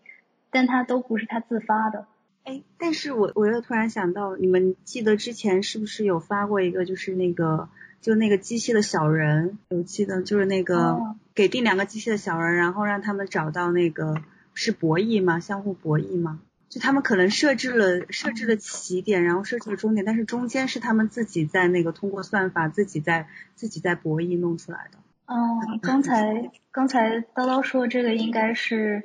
我们在就应该是机器在做艺术作品的时候常用的叫对抗生成网络吧，就是 GAN。啊，然后这种我不是很确定快要拉是不是在那个宜人之地和这个雕塑之间都用了，但是它大概是。呃，这个我不是很清楚，就是具体的技术细节，感兴趣的朋友可以去听计算神经科学的那一期，里面有讲到什么是就是机器学习里面的监督学习啊、非监督学习，还有包括对抗生成网络。其实对抗生成网络就像是这个算法，其实有你可以把它想象成两个小人，然后一个小人是在创作，另外一个小人是在 critique，就是在批判的，他会不断的去校正这个创作小人，你在哪里偏离了。我们想让你做的事儿，然后通过这种校正，也就是某种监督，去让他得到实在的反馈。然后其实这个就是这个整个过程，其实是我们很难，或者说目前其实程序员并不知道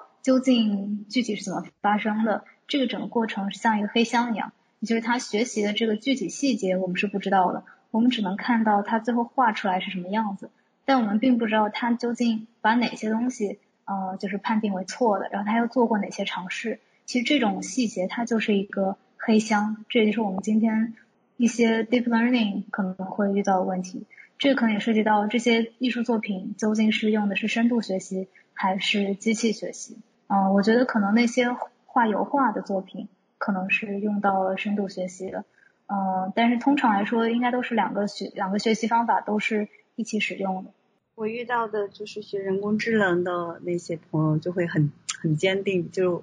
我们每次都会争执，就是艺术机器能不能创作艺术，他们他们就是会更坚定，觉得机器创作的就是艺术。他们当然他们也应该，他们也更加相信机器有一天能够能够进化出自我意识。嗯，我觉得有一个有意思是，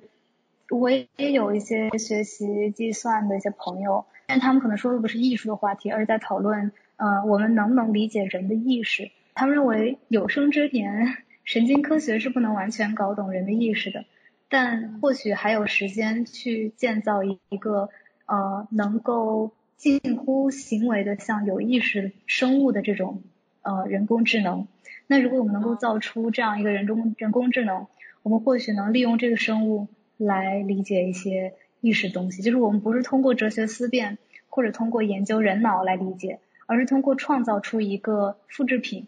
也不能叫复制品吧，就是创造出一个机器人来理解呃意识。我觉得艺术可能也是类似的，我们我们今天可能有很多艺术家和历史学家、哲学家在讨论艺术的本质是什么。但是如果有一天机器真能创作出给我们感官愉悦和审美愉悦的这种作品，那可能我们应该重新思考艺术的定义到底是什么。我其实我是对于那个嗯机器它能不能产生自我意识，我是比较乐观的，因为虽然说我们还没有搞懂。嗯，人的意识到底是什么？我们可能不知道人的意识是什么，但是我们可以造出来一个呃，它的表现十分十分高度相似于人的意识表现的一种机器啊，或者说一种能，如果真的有了这样嗯一种意识表现，我我我只说它有一些和人类高度相似的意识的一些表现，一些从而产生的一些行为，而不是说它有它真的有和人一样的意识哈。到时候可能这样的机器，我们其实都可以说它是另外一种全新的物种。而且我觉得就好像原来可能回到二十年前还是十年前，可能那个时候的很多很多的人都会认为，像围棋，人类那个机器是不可能战胜围棋的的那个顶级选手的。但是现在机器战胜顶级选手已经是一个很轻松的事情。嗯，所以我觉得，而且在我日常的那个。生活中哈，我身边有一些他们搞深度学习、搞机器学习、搞监督学习，就这些啊算法的那个同事，他们都是比较乐观的。可能是因为他们从事这个行业，他们每天做的是这些东西。嗯，因为现在这些各种算法，虽然说他们本质上还是有很多很多的缺陷，嗯，但是就现在，你比如说它可以画画，它可以做一些音乐什么的，他们做出来的东西。可能在做之前，我们人是无法判断它做出来的是什么样子的，这就是一个未知。那既然它可以产生一些挑战我们人类认知的未知的一些东西，那何不给他一个更大的一个可能性？他真的有可能产生机器的意识。嗯，而且我们今天说，嗯，人工智能究竟能不能达到人的程度？其实我们设了一个非常高的要求吧，我们会说它必须要有意识。必须要有反身性的思考，这些之类的，他要有创造力。但是他即使没有这些东西，他创作出来的一些东西，呃，包括这些诗歌、这些油画、雕塑，嗯，甚至是可能只是简单的对话，他其实大部分时候，他只要能以假乱真，其实就够了。可能从功能上来说，我们并不需要人工智能真的成为另外一个物种，它可能只要比一些人好就可以了。可能一些人工智能今天说话的技巧可能比正常人还要好，可能逻辑还要更清楚。当然，这种当然是表面上欺骗性的，它可能本身并没有某一个观点要表达，它只是说了一串很通顺的话。但是这种欺骗性其实已经挺足够了。你要把它运用到一些商业的角度，其实也已经够了。嗯，所以我觉得我们今天人工智能领域这个我可能是很外行了，但是。嗯，我们有一种情况是说，人工智能可能会成为一种新的架构，呃，比如说软件是一个新的架构，网页曾经也是一个新的架构，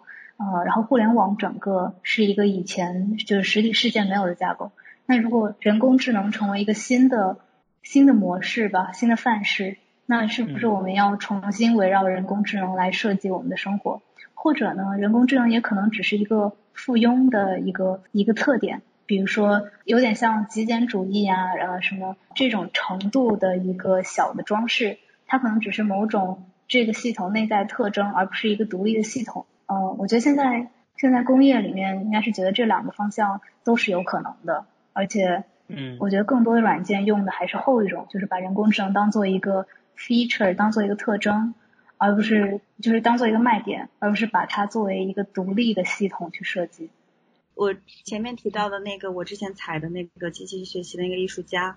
他创作的很多作品，他觉得他是给未来的观众的，但是他的想象中的未来的观众觉得不一定是人类，他觉得未来可能会有人工智能的艺术家，然后他的这些作品，他也不是创造给现在的观众，他想创造给未来的可能是人工智能的观众，他也会用人工智能的方式去理解人类社会。比如说，他把人人类社会看作一个大的整体的话，艺术家在这个社会中是一种什么样的角色？他觉得艺术家可能是一种提供新的可能性的那种角色。嗯嗯，对我我觉得这句话挺对的，它就是提供一种新的可能性，一种新的启发思考的方式，而不是说艺术真的非常有用。但这一方面，另外一方面，艺术家艺术就是有用的，提供新的可能性就是一种用。呃，我我我知道，我我说的这个用可能就是比较实用主义的用，对比对比较实用的那种感觉。对，我之前有看过一个人工智呃人工智能的专家，他叫他写的一本书叫做那个情感机器吧，然后它里面就有提到一点，他就觉得人类智能的一个很重要的表现就是它。他会相互矛盾，他会接纳一些相互矛盾的思想，然后但是又用自己的方式在理解它，然后他觉得这就是人类智能的表现，就是能够接受可能完全不一样的观点，但是你都能理解它。对，我觉得我可以补充一下叨叨刚才说的，呃，这个就是说，呃，我就举一个例子，可能叨叨应该能理解，就是说人的记忆它是会衰退的，对不对？我们可能十年前发生一件事。跟我们一起做那件事的人，可能跟我们回忆起来的是不一样的，有两个版本。啊，这其实可能就是记忆的某种偏见，或者是它会退化，或者它会被磨损。这个也是我们在时间那一期播客一开始推荐播客，我们时间那期播客讲到的，就是人是有这样的记忆的特征的。因为比如说根据时间那期播客，我们聊到说记忆里面是被打上不同的时间戳的。然后这个时间戳它的某种数学上的规律，就是它会，总之它是有一个曲线衰减的，但是机器是没有的。对于机器来说，它的记忆存储在那儿，就是存储在那儿了。你的文件并不会被你的电脑偷偷改变，然后你的文件也不会因为放了十年，然后你就少了几个字。我觉得这个是机器的一些特征和人很不大一样的地方，就它如果它的记忆不会衰减。那你让一个人类画家和一个人工智能画家去描摹同一个对象，然后让他们比如说二十年以后再来画这个人，那他们画出来肯定是不一样的，因为人的记忆是会被篡改的，但机器不会。这种不容错的特征其实也是科学的一些特征，这是为什么？嗯，经常会有反对理性主义的一些人会说，不要老是觉得科学可以解决一切一切问题。因为科学经常把一些自我矛盾的一些理论早早的就排除在外面，他没有办法接受一些矛盾的东西，他只能接受他的框架能够理解的，他接他接受不了那些非理性的东西。那机器究竟能不能理解那些非理性的东西呢？就可能可能他的作物真的是只有他的同类才能理解的。我觉得你说的那位朋友的画家为之后的机机器人创作艺术也是非常非常先锋了。可能我们很可能会经历下一次大灭绝。那等人都死光以后，来观察艺术的、来欣赏艺术的人，呃的的的生物，可能就不是我们了。那我们或许也应该为那些之后的幸存者创造一些他们能看懂的艺术。我怎么感觉你们俩聊的现在的这个这个点，特别特别像今年不能叫今年，二零一九年年末的时候那个最火的那个剧呢？那个那个剧的设定。庆余年，庆余年吗？啊，庆余年。对啊，对啊，它的那个大背景的设定就是在很很早很早之前的那个人人类文明消逝了。啊啊。然后对，像那个主角他会的那些技能什么，他说他来自我们就是我们现实生活的这个年代，而他生却生活在古代，而他那个古代却不是我们现实生活当中所有历史所记载的那个古代，那就好像说你刚才提到的那个点。可能等以后人类全部被全部消失了，或者因为什么事情文明被毁灭，那我们可能留下的一些东西，给未来的再次诞生文明的人类，给他们留下的是什么？可能就是一部《庆余年》。或者如果大家看过《爱死亡与机器人》的话，它的第我不能说第二集，因为据说如果你在 Netflix 上看顺序是不一样的，但是就是有机器人和猫的那一期，大概就是有。三个三个还是两个机器人，在人类被自己的核武器搞灭亡之后，去参观人的废墟，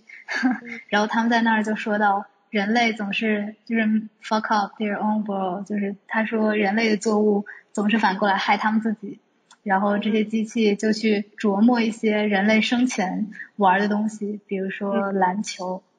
这种东西，我觉得也不是完全没有可能，是吧？嗯，其实。这是人类很有智能的一种表现啊，它会从整一个历史的那种脉络来看我们人类发生的所有的故事，他都会想象自己的死亡，想象另外的生物来看待自己的历史，这是很挺有意思的。我知道了，我我想我想用这一个用一句话来结尾吧。嗯，这句话其实是在一个现在国内其实没有的一个艺术门类，叫 speculative design。翻译过来，我觉得比较合适的应该是推测设计。呃，有一个艺术家，有一个推测艺术家是这么说的：当代艺术的主要任务是让那些不可能的变成可见的，就是 let the impossible visible。呃，那些我们可能在认知上还没有办法一下子就接受，但是真的很有可能发生的未来，其实就是今天的当代艺术家最喜欢做的一些事情。他们希望用这些很具象的方式，不管是视觉还是听觉，不管是那些我们很关心的，比如说人工智能的，还是那些被我们忽略的一些呃细节，他们都用这种能够直接感受到的方式展现在我们面前。嗯，我觉得这个是。这个艺术展非常非常切合时代的一个地方吧，嗯，因为我们以前看艺术展可能更多都是对历史，呃，我们是在从中去寻去寻找某种历史或者学习某种历史，但是在这样的当代的艺术展里面，我们更多是去学习一种思考未来的方式，我觉得这个是啊，我想要想要传达的一个想法。我还有一些想和你们聊的，不一定剪进去，但我我就刚刚突然想到了，嗯，还是我采的那个艺术家，他是在英国的一个艺术家，他其实是批判很多中国社会，然后以及那个人工智能的一些东西，我就觉得很有趣，我就告诉他你的这个访谈可能会被就是中国最大的互联网公司，然后那个他当里面其实也提到了一些游戏，然后我说也是最大的游戏制制作商的那个高管直接看到。然后我就觉得这个很很有意思，在采访的时候我就跟他说，他后来的回答里面他就说，他就他现在会认为他的那个虚构的作品，它既是批评，但是也是一种商品，然后又是一种变革的载体。就他会觉得以前我们可能会觉得游戏或者说虚构的是一种娱乐，或者说逃避现实，但是就是忽略了就是虚构的作品其实对人类的影响会。在我们停止阅读或者观看以后，仍然会留在我们的脑海之中，然后仍然会影响我们后来的很多的选择。然后他就觉得，艺术作品可不可能就是像一种病毒一样，悄悄的在我们的意识中潜伏，然后慢慢接管我们的心灵。然后他就觉得，艺术家可能的角色就是产生不同的可能性。嗯，他的作品既是关注那种社会的，然后也是关注技术现实的，而且他相信艺术家对社会会起到作用，就是包括刚刚说的那种接管现实的那种作用，就真正的也是在影响现实世界的后来的发生，包括对于末世的预测，可能会就会会不会就某种程度上也是阻碍了、阻止了末世的到来呢？嗯，我觉得你说这很有意思，那我就最后再补充一句。有一种说法是，当我们知道怎么谈论一些事物的时候，我们才能真正思考这些事情。就是我们知道，呃，比如说我们知道什么是同性恋，我们知道什么是计算机之后，才能开始聊这些话题。如果没有这些语汇，我们是没有办法对这个话题进行探索。我觉得艺术品做是类似的事情，它是把一个东西植入到你的你的思考中，植入到你的认知里，然后这件展品。它给你的一些冲击，可能跟语言不大一样，但是这种影响可能可能更难去测量，但它一定是潜移默化的。我觉得这样的作品，因为今天今天科学技术发展太快了，很多伦理问题或者是一些呃可能不是很争很有争议性，但是是一些我们难以想象的问题，其实科学家和技术和和技术人员，他们要么是不屑于去问，要么是觉得问出这些问题。还不如去动手去做一些实在的事情，但我觉得这样就会有很多，我们可能会做很多错误的事，比如贺建奎的基因编辑，那那谁能够站出来去阻止这样事情的发生？或者在科学家都不关心，或者觉得这些问题不重要的时候，谁能够把这些问题指出来？我觉得今天只有艺术家和可能小说家能够做到。我觉得这样的艺术展和科幻小说的作用是类似的。它就是帮助你去思考一个可能的未来，而且它都帮你解释好了，就放在那儿。我觉得只要你看到，你就会开始想这个东西。然后我觉得这个才是可能艺术对我们今天来说的某种不是实用主义的作用。所以就是需要艺术家去引引发思考，需要科学家去把它做出来。那我们今天就聊到这里，嗯，然后非常感谢你的收听。我们接下来一期会围绕一些科技方面的展品来讨论。这几件展品呢，呃，我们会找到一些了解机器学习算法的一些神经现实的朋友来聊，啊，然后整个系列大概就是这三期了。真的推荐大家去零次电子艺术节看一眼。呃，这个展的开展和结束展的时间。我们也会放到补充资料里。拜拜。拜拜。